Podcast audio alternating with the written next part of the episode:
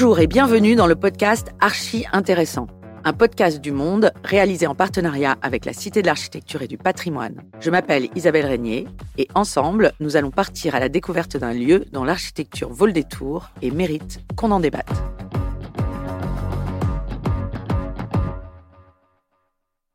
Pour cet épisode, direction Meudon, dans les Hauts-de-Seine, où un grand hangar installé en pleine forêt vient d'être réhabilité. C'est un des vestiges de l'exposition universelle de 1878, une œuvre de l'architecte Henri de Dion, qui fut le professeur de Gustave Eiffel. Il a servi tour à tour, entre autres, de hangar à dirigeables, de musée de l'air et de l'espace, et a fini abandonné à partir des années 1980. Classé monument historique, racheté par le ministère de la Culture, il est longtemps resté à l'état de friche.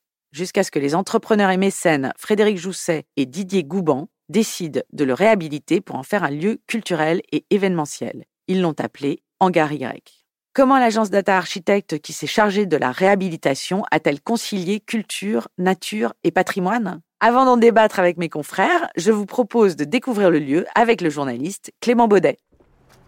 Aux abords de la forêt de Meudon, on devine le hangar Y qui dépasse des arbres. Ce bâtiment industriel du 19e siècle a réouvert au public en mars 2023 et il possède désormais une façade monumentale et vitrée. Cette architecture contemporaine s'intègre parfaitement à cet édifice classé monument historique. Et cette contrainte était de taille pour les architectes. Je retrouve Léonard Lassagne de l'agence Data sur le parvis du hangar Y. À l'origine, quand le hangar est remonté ici, euh, juste après l'exposition universelle de 1878, il n'y a pas de façade côté nord. En fait, le bâtiment est entièrement ouvert à, l'air et sera du coup utilisé euh, notamment pour euh, des fonctions liées à l'aéronautique. Donc, c'est la porte ouverte à créer une façade contemporaine. Nous intervenons sur un monument historique, donc nous sommes accompagnés par un architecte en chef des monuments historiques. Pour ce projet-là, c'est Daniel Lefebvre, qui nous a accompagnés évidemment pour tout ce qui est la restauration du monument historique, parce que là c'est lui qui a la compétence, c'est lui qui a la maîtrise d'œuvre de tout ce travail. Mais ensuite, la question de savoir comment on touche, ou on ne touche pas, etc. C'est tout ce travail très très fin que nous avons mené avec lui et qui a permis d'arriver à ce résultat aujourd'hui. Dans le cahier des charges initial, il était convenu que ce pignon nord soit nécessairement une grande façade vitrée et qui joue sur la transparence entre l'intérieur et l'extérieur, composée de quatre travées d'environ 5 mètres de large, et au milieu de laquelle il y a cette figure, ce cercle inscrit qui rappelle le nez euh, des dirigeables euh, qui s'en envolaient euh, au milieu du XXe siècle. Cette façade, c'est l'atout du hangar Y. Pourtant, en la réhabilitant, les architectes ont dû répondre à un impératif, ne pas altérer la structure du bâtiment originel. Il a donc fallu l'imaginer de manière indépendante. C'est comme si on avait un grand écran de verre qui a sa propre structure, ses propres fondations, autoportantes. Et la seule chose qui finalement la connecte, mais de manière la plus délicate possible, à la construction existante, c'est qu'à mi-hauteur, à l'équateur de cet oculus rond qui la compose, il y a euh, une poutre au vent qui est là pour reprendre justement tous les efforts de poussée du vent. Et c'est le seul élément qui se connecte de manière la plus légère à la structure existante. Cette façade possède deux portes monumentales de 11 mètres de haut, comme un clin d'œil à son passé de hangar à dirigeable. Elles font désormais partie de l'identité du lieu et peuvent jouer un rôle dans les mises en scène de spectacles. Heidi Alman, directrice générale du hangar Y. On l'a fait pendant la nuit blanche, pendant la performance de Benjamin Millepied et Caroline Osmond. C'est très facile à ouvrir, il suffit de deux personnes. Et en fait, on peut pousser ces grandes portes et vraiment rentrer dans le hangar. Et il y a un effet un peu euh, intérieur-extérieur qui marche en fait très très bien. Depuis l'extérieur, à travers cette verrière, on peut observer une œuvre permanente et suspendue qui rappelle aussi l'histoire du hangar Y. C'est une œuvre de l'artiste coréenne Lee Bool qui a été commandée spécifiquement pour le hangar Y, qui s'appelle Willing to be Vulnerable et qui en fait reprend euh, cette idée de ballon dirigeable puisque c'est la forme du Hindenburg, le fameux ballon dirigeable allemand. Et l'avoir une œuvre qui représente un ballon dirigeable est vraiment aussi une évocation du site. Puisque c'est au hangar Y euh, qu'a eu lieu le premier vol en circuit fermé d'un ballon dirigeable au monde en août 1884. Et donc, c'est à partir de là que vraiment toute l'histoire de l'aérostation puis l'aéronautique s'est développée. On la voit depuis l'extérieur et elle invite le visiteur à rentrer dans le hangar Y pour comprendre ce qui s'y passe. En pénétrant dans le hangar, on découvre une immense nef centrale et la structure originelle du 19e siècle. Alexandre Moulin, architecte au sein de l'agence Data. On peut voir la structure d'Henri de Dion, ces fermes métalliques faites de fer pudelé, extrêmement fine comme une grande dentelle qui vient dessiner cette espèce de grand volume qui fait effectivement environ 70 mètres de long sur 23 mètres au fêtage, qui impressionne beaucoup. Il faut vraiment entrer, déambuler pour vivre l'espace et, et le ressentir. Le volume et la présence de la lumière font de cet espace un lieu vraiment unique. L'enjeu était de garder la grande nef centrale la plus libre et la plus vide possible. D'une part parce que ses dimensions sont assez hors du commun, on n'a pas l'habitude nécessairement de rentrer dans de, dans de tels grands volumes cathédrale industrielle d'une certaine manière, et qu'aussi elle a des qualités de lumière naturelles très très importantes. On a les deux pignons qui permettent en partie dans leurs parties ouvertes d'apporter beaucoup de lumière, et en partie supérieure, on a des grandes ouvertures longitudinales qui baignent l'intégralité du volume d'une grande et belle lumière. On peut en faire tout ce qu'on veut. Il a cette capacité, il est aussi équipé de manière à supporter un nombre d'usages très très divers. Ce grand espace modulable et privatisable permet ainsi d'accueillir différents types d'événements toute l'année. Donc on a eu euh, des concerts, on a eu des événements d'entreprise, on a eu des grands dîners, on a eu aussi des spectacles de danse contemporaine. Et en fait, le site se prête très bien à cette modularité puisque on peut toujours ajouter des éléments, les retirer. Et là, aujourd'hui, on est sur un, bâtiment qui est quasiment vide dans sa grande nef. Mais euh, demain, vous aurez euh, des centaines de tables et ça sera habité. Au rez-de-chaussée, sur les côtés de cette nef centrale, le visiteur découvre un vestiaire, un espace café et une librairie. Au-dessus, sur toute la longueur du hangar Y, deux mezzanines ont été imaginées par les architectes. Une solution pour créer des espaces fonctionnels sans altérer la nef qui est l'élément central du lieu. Ces mezzanines accueillent des bureaux et un espace d'exposition de 900 mètres carrés. On va trouver euh, là une exposition puisqu'on avait une programmation avec deux expositions par an. Celle-ci, c'est la première et s'appelle Dans l'air les machines volantes. Et c'est vraiment une exposition qui rend hommage à l'histoire du hangar Y et qui euh, représente la fascination que les artistes, notamment contemporains, ont pour l'ensemble des machines volantes. C'est une des caractéristiques de ce bâtiment, c'est que il est très ouvert, donc on voit les différents espaces et on a différents angles de vue sur l'ensemble, ce qui le rend aussi très facile, pas du tout anxiogène, puisque le visiteur sait toujours où il se trouve. Ces deux mezzanines sont soutenues par des poteaux en béton qui suivent l'alignement de la structure historique. Mais comme le bâtiment est classé, ces mezzanines, comme pour la façade vitrée, ont dû être imaginées en totale indépendance de la structure. Le poteau est en béton. C'est un poteau rond qui fait euh, environ 25, 24 cm de diamètre. Ce poteau, il est constitué, dans la partie que nous ne voyons pas, c'est en dessous de ce grand sol qui maintenant unifie l'intégralité du hangar, il est constitué un peu comme un diapason. C'est-à-dire qu'en fait, il vient se reposer sur deux jambes qui permettent d'éviter et passer de part et d'autre de la fondation du piétement existant du hangar. C'est-à-dire qu'elles ont leur propre système structurel, leur propre système de fondation, et que jamais elles ne viennent de chatouiller les fondations du bâtiment existant. Ces deux mezzanines sont complètement démontables Réversibles. Alors démontables, ça demandera quand même quelques efforts, hein, soyons tout à fait honnêtes. Mais néanmoins, on est intervenu, on a ajouté un élément sans pour autant remettre en cause ou détériorer l'intégrité du monument historique. Et ça, c'est vraiment un des principes de base euh, quand on doit intervenir sur ce genre de bâtiment. Pour que ces mezzanines s'intègrent au mieux dans le bâtiment, les architectes ont également travaillé sur la colorimétrie. On devait lui trouver une forme de tonalité. Pour éviter un, effet de contraste qui pourrait être un petit peu trop fort et qui n'aurait pas vraiment de sens, c'est plutôt de se rapprocher de la couleur de la structure d'origine. Et c'est vrai qu'on a fait des recherches, notamment avec euh, l'entreprise euh, qui a refait les peintures du monument historique, hein, pour euh, essayer d'aller chercher un, deux tons en dessous, pour différencier très légèrement, mais quand même faire corps avec le bâtiment. Au fil de la déambulation, les visiteurs peuvent aussi découvrir plusieurs petits éléments de la structure originelle qui ont dû être conservés dans le cadre du monument historique. Des vestiges du passé qui suscitent la curiosité et invitent à l'observation. On peut voir ici un élément de charpente euh, accroché ici au milieu du volume. On voyait tout à l'heure là où nous étions en bas euh, une ancienne poulie qui a été également conservée. En fait, à partir du moment où c'est ce sont des éléments d'origine, ils doivent être conservés en l'état et on doit absolument les garder et ne pas intervenir. Ces éléments apportent aussi au charme du bâtiment, c'est-à-dire que ça peut sembler incongru, mais ça lui rappelle son histoire industrielle et justement ça ajoute des petits détails, des petits éléments dans un ensemble qui est sinon très lisible. Et là, ça fait des petites choses à découvrir aussi pour le visiteur. Mais c'est aussi depuis l'extérieur que se visite le hangar Y. Installé au pied d'un bassin, dans un parc de 10 hectares, le bâtiment semble entouré d'un écrin de verdure. Ici, on est euh, au milieu de la grande perspective euh, donc, qui avait été pensée par le nôtre et qu'on a recréé sur le site du hangar Y. On voit donc le bassin hexagonal de 3 hectares. Le restaurant avec sa terrasse sur l'eau, l'atelier on le devine derrière. Donc là on a 200 mètres carrés dans lesquels aussi très modulables, donc on peut accueillir euh, des entreprises, des ateliers pour enfants. On voit le hangar Y évidemment et surtout ce qu'on voit c'est énormément d'arbres. Donc on est euh, plongé euh, dans l'hangar, on est dans quelque chose d'assez minéral hein, avec de la brique, voilà du métal, du verre. Là on arrive dans la nature puisqu'il y a une pelouse devant nous, il y a des roseaux, il y a tous les arbres de la forêt puisque juste derrière, euh, il y a toute la forêt qui se devine.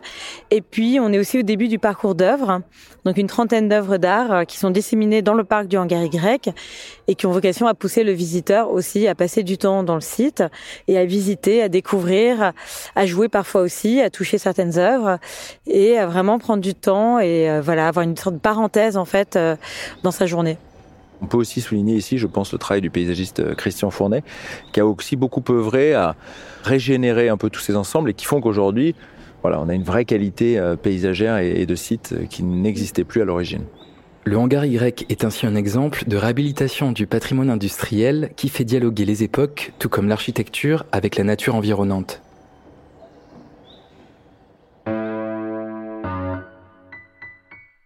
Après la visite, place à l'analyse. Dans le cadre des rendez-vous critiques qu'organise régulièrement la Cité de l'Architecture et du Patrimoine, j'ai débattu avec mes confrères de la réhabilitation du hangar Y. Avec moi autour de la table, les critiques Sophie Trelka, Philippe Trétiac, Richard Scoffier et Francis Rambert, le directeur de la création architecturale à la Cité, qui animait la rencontre. Richard, moi, ce que je trouvais vraiment fascinant dans ce bâtiment, c'est les dimensions. C'est vraiment euh, grand, effectivement, puisque ça peut accueillir des, dirigeables.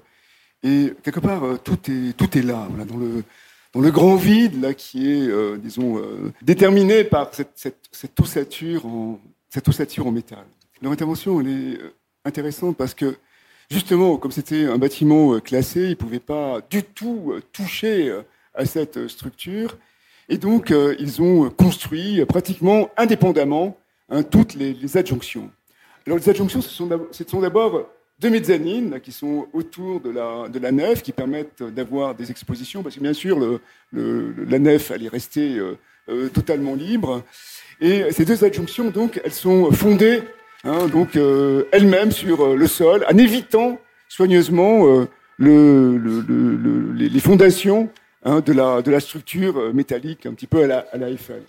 Et ça, c'est vrai que c'est un truc euh, qu'ils ont déjà fait, puisque donc, euh, à côté de l'école, mon école d'architecture, l'école d'architecture Paris-Val de Seine, ils ont travaillé sur la maison du directeur. Et là, c'est pareil, donc ils ont laissé complètement la, la, coquille en briques de la maison, et puis dedans, donc, ils ont creusé, et puis ils ont fondé d'une manière totalement autonome une structure avec d'audacieux porte-à-faux. C'est le premier point. Et, ensuite, euh, le morceau le plus important, enfin le truc le plus, euh, le plus, le plus important, c'est la, façade en verre. Elle est totalement autonome structurellement, c'est-à-dire qu'elle ne touche pas à la façade, hein, puisque comme les mezzanines, donc, euh, elles, elles peuvent être enlevées. Hein. Et donc, elle, est, elle, est, elle, est, très monumentale, mais elle se, elle se porte elle-même. Et donc, c'est vraiment une, un, objet en soi, c'est vraiment une architecture en soi. Et je, trouve que là où ils ont été super balèzes, c'est que finalement, quand on la regarde dehors, si vous voulez, on a l'impression que c'est quelque chose, c'est un rideau qui est suspendu à la structure, parce que le verre, vous voyez, il vient au nu de la structure, et puis quand on la regarde de l'intérieur, on comprend, on comprend la profondeur de la, de la structure qu'il a, apporte.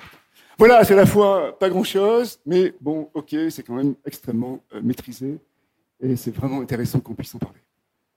Isabelle, euh, alors vraiment, il m'ôte les mots de la bouche. Cet espace, cette grandeur, c'est une expérience euh, exaltante. En fait, leur travail, voilà, a consisté à euh, valoriser finalement euh, le, le, le lien avec l'extérieur, avec le paysage, et ils ont fait ça de manière remarquable, quoi. Et, et, et, cette façade est, est, est c'est-à-dire qu'elle est à la fois transparente, elle est à la fois quelque chose qu'on peut escamotable, et en même temps ce qui est très beau et qu'on a et, dont on s'est d'autant plus aperçu quand ils ont fait euh, pivoter les grandes portes, c'est qu'il y a il y a, y, a, y a un poids comme ça, il y a quelque chose de très euh, euh, lourd. En fait, tout est sensation quoi dans cette dans cet endroit et c'est ça qui est Euh, c'est ça qui le rend, euh, qui le rend excitant, alors qu'effectivement, bon, voilà, on est, on est, on est dans ce hangar. C'est un poids, un nouveau poids de l'architecture parce que c'est un poids qui est plus lourd. J'ai l'impression finalement que, que, qui donne une impression, de, voilà, de, de force peut-être plus, plus marquée que, que, que, que l'architecture de ce hangar qui au fond euh, euh, donne plutôt une impression de légèreté au fond, euh, tout ce vide, et qui en même temps incarne un peu ou, ou matérialise le poids de l'histoire. Parce que euh, c'est ça qui est beau en fait. C'est ça qu'on aime dans ces transformations de bâtiments. C'est bon c'est les bâtiments eux-mêmes parce qu'on savait faire de l'architecture à, à, une époque. Mais c'est aussi euh, les histoires qui portent dans leurs murs quoi et là l'histoire c'est vrai elle est géniale ce qui est un peu je sais pas s'il faut dire que c'est triste, mais c'est quand même c'est un signe, un signe de l'époque, un signe des temps, quoi, qui est que ce bâtiment, il a été racheté. Par, en fait, il, il a vraiment fermé définitivement en 81 et il a été racheté par le ministère de la Culture en 90. Et à partir de là, ça a végété jusqu'à aujourd'hui. C'est-à-dire que le ministère de la Culture n'a pas été capable d'en faire quelque chose et que finalement le projet euh, bah, qu'on découvre aujourd'hui, il, euh, il, a pu se faire euh, à la faveur de l'intervention d'un opérateur euh, privé, donc en l'occurrence euh, Frédéric Jousset, qui avec sa fondation Ars Explora, donc a, a, a, racheté le bâtiment et puis du coup il va y avoir bail amphithéotique. Hein. Bail amphithéotique de 35 ans si je ne me trouve pas, mais voilà où là maintenant c'est une programmation, bon, qu'on va découvrir, mais c'est une espèce de, il y a quelque chose d'un petit peu opportuniste ou euh, en fonction de, c'est que des opérateurs privés qui vont faire chacun leurs expositions. Le, le bâtiment va être, on, on, va pouvoir le louer pour faire son mariage. Et bon, très bien. Peut-être il y aura des, des expositions euh, formidables. En tout cas, c'est magnifique. On est dans un, sur un site sublime. Euh, c'est le, le, le, le, jardin qui a été fait par euh, le nôtre là pour la, la forêt de Meudon, euh, oui. avec ce, cet étang euh, bon, c'est le, le, ça vaut le coup d'y aller pour pour l'architecture du lieu, pour le site, etc., pour euh, les expos, euh, je, je sais pas, mais c'est vrai que c'est, c'est en fait le, le, le, ministère de la Culture n'a plus les moyens en fait d'occuper un, un, un, bâtiment comme ça, de le programmer. Euh, c'est pour ça que je dis bon, est-ce qu'il faut être triste, est-ce qu'il faut pas être triste, je sais pas. C'est, c'est un état des choses euh, qui fait qu'aujourd'hui c'est les fondations privées euh, qui prennent en charge la culture en France. C'est, c'est quand même Bon, bah, c'est un peu le constat de ça que fait ce bâtiment. Alors Philippe, là, il y avait quand même un défi à la fois technique, on l'a dit, et esthétique. Il y, avait, il y avait les deux choses. Comment arriver à se glisser dans ce bâtiment? Ouais. euh... Bon, d'abord, moi, je ne peux pas trop en parler pour une raison éthique. C'est que, enfin, moi, je travaille pour Beaux-Arts et Beaux-Arts, c'est Frédéric Jousset. Euh, c'est un peu compliqué. Euh, si j'en dis du bien, on va dire que je suis acheté. Si j'en dis du mal, je suis viré. Euh, non, peut-être pas. Mais euh, de, de toute façon, j'en dirais pas du mal parce que c'est vrai que bon, déjà, c'est le travail des architectes euh, euh data qui eux-mêmes ont déjà travaillé avec Koulas. On est une espèce, il y a une continuité quand même. Hein. Euh, ils ont fait en ensemble. effet, sur la, la, la fondation anticipation. Voilà. Donc oui, il y a une continuité dans, dans, dans d'esprit. Moi, je voudrais citer une chose, c'est que il y a un détail que je trouve très intéressant, c'est que euh, ils ont rajouté quand même, on l'a peut-être pas dit, les, les, les mezzanines qui n'existaient pas. Et donc ces mezzanines, il a bien fallu les faire les poser sur des poteaux. Et ces poteaux, il fallait bien les fonder. Mais le problème, c'est que euh, on n'a pas le droit non plus à toucher aux fondations des anciens piliers. Euh, en dessous, il y a une semelle, bien sûr, qui dépasse euh, de chaque côté, et on peut pas se mettre dessus. Donc, ils ont dû faire que, leurs poteaux, qui sont ronds, euh, quand on les voit, en dessous, ils sont, j'ai bien compris, en biseau, pour éviter de toucher. C'est-à-dire que vraiment, c'est compliqué, quoi, quand on s'installe dans ce genre de bâtiment. Bon, voilà. Sinon, je suis tout ce que vous avez dit. oui, voilà, je je, je n'ajouterai rien. En tout cas, il y a un défi technique là, Sophie. Euh, cette paroi, comment euh, la, la, glisser là Comment, euh, comment tu, tu, tu, tu, vois les choses? Je suis un peu gênée de parler de ce bâtiment-là parce que j'ai, pour des raisons de santé, j'ai pas pu me déplacer et aller le, le voir. Euh... Peut-être parler de la démarche de data sur un, euh, justement sur l'existence. C'est ça qui est. Il y a un sujet de fond derrière ce, oui. ce, bâtiment. Bah oui, c'est ce qu'on disait tout à l'heure à propos de Shipperfield. Enfin, il y a vrai, un vrai investissement de, de, de, de, data. Quand on voit le, les photos de la façade nord avant et, euh, et ce qu'ils ont réussi à à construire euh, aujourd'hui, euh, c'est clair que le, le, le, bâtiment est plus beau et magnifié aujourd'hui à travers euh, à travers leur intervention. Et puis je trouve que c'est aussi chargé de promesses pour eux. Il y a, quand même, quand on fait le tour du périph' parisien, il y a quand même encore tout un patrimoine très intéressant de, de, de, de, hangars un peu de ce type-là. Et euh, quand on voit qu'il y a quand même eu un problème de foncier dans Paris et qu'il y a beaucoup de structures artistiques qui cherchent à, euh, s'expatrier, euh, ça, peut avoir aussi valeur d'exemple de, ce point de vue-là. Oui, j'ajouterais juste une chose sur les architectes de data, qui sont des gens extrêmement attachants et, et, très modestes, parce que même ils expliquent même que la communication, c'est pas leur truc, ils ont tort d'ailleurs, je pense, mais et c'est marrant parce qu'ils sont même euh, à s'envoyer presque des vannes euh, l'un sur l'autre en permanence, tout en dans une grande sympathie commune. Et c'est vraiment des gens très agréables, quoi. Voilà. C'est vrai qu'il y a un rapport critique entre, entre les deux, ah, oui. entre Colin et, Léonard. c'est assez intéressant de voir. ils sont tous les deux profs, ils enseignent. Mais c'est intéressant, ils ne sont pas toujours d'accord. Mais, de ça naît toujours un, des projets extrêmement précis. Euh, et c'est peut-être là une marque de fabrique. toi, qui, toi qui connais bien, tu parlais de la maison du directeur à la, en face de Val-de-Seine. La précision. je pense que euh, justement, ce, débat permanent entre eux, c'est ce qui leur permet d'avoir euh, le maximum de distance par rapport à ce qu'ils font. C'est-à-dire qu'ils ne vont pas se projeter dans le bâtiment, ils ne vont pas chercher à faire des formes, ils ne vont pas chercher à avoir une écriture. Et je pense que le spectacle là, de ce jeu de ping-pong permanent, ben, c'est vraiment ça la clé de leur travail. Hein.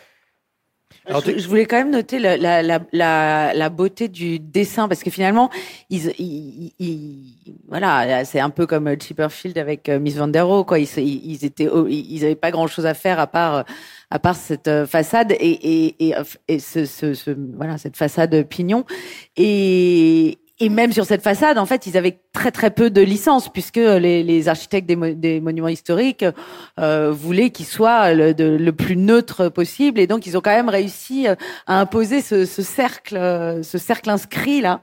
Euh, et c'est à la fois très peu et en même temps euh, c'est ce serait, enfin, ce, ce, serait malveillant de dire que c'est leur signature, mais en même temps, quand même, c'est leur, c'est leur signature. C'est comme ça qu'ils ont, qu'ils existent, et c'est en même temps comme ça que euh, euh tout d'un coup, il y a l'architecture contemporaine qui s'invite dans l'architecture historique et donc euh, ce palimpseste qui euh, qui, qui s'incarne vraiment. Il y a à la fois, je trouve le voilà ce que je disais, j'essayais d'exprimer tout à l'heure sur le, le, le, poids de la façade qui, qui quelque part euh, résonne avec le poids de l'histoire. Et puis il y a ce cercle dans lequel on imagine presque le le, le bonhomme de Léonard de Vinci. Là, enfin il y a, il y a, quelque chose de très. moi, moi, je pense que le cercle, il est absolument pas formel. Hein. C'est vrai que le cercle, on voit très bien, c'est ce qui permet effectivement de faire euh, comprendre donc, la, spatialité qui se trouve derrière la façade. Parce qu'il reprend la voûte du bâtiment, mais simplement, il s'il avait, si ça avait été qu'un demi-cercle, voilà, ça, n'aurait pas marché parce qu'il y aurait eu quelque chose de très classique tout d'un coup qui, serait apparu. Et là, justement, ce qui permet de, rendre compte de la, spatialité qu'on va découvrir après quand on rentre dans le bâtiment. Voilà, et je pense que. Non, mais lui, eux, il y a, enfin, a pas. Je pense pas qu'on puisse dire qu'il y a des, de la forme chez eux. Ils, sont, ils en sont. Il euh, n'y a, y a, y a, pas de signature, il n'y a, pas de, y a pas de forme. Hein, et puis voilà, moi, mais par contre, ce que je trouve vraiment fascinant, on le voit bien euh, sur l'image, hein, c'est cette, euh, cette idée de.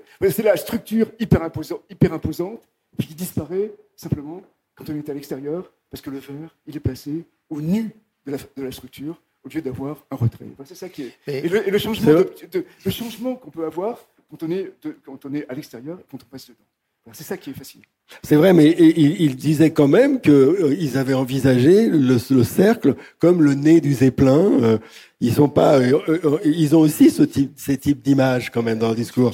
Oui, et c'est eux qui le disent, hein, c'est pas moi. Non, mais c'est juste une référence mentale. C'est-à-dire que, par exemple, par exemple, Scoyton, Scoyton a fait un, un, dessin absolument magnifique sur ce, ce bâtiment. Et, et, et, évidemment, il ne connaissait pas le projet de Data et, et Scoyton l'avait fait avant, François Scoyton. Donc, euh, c'est assez intéressant. Sur, en tout cas, c'est un lieu culturel du Grand Paris à découvrir sur la trace quand même de le nôtre euh, ça a été dit tout à l'heure, et ça, c'est ne peut être que d'accord, et, ça, ça va nous plaire.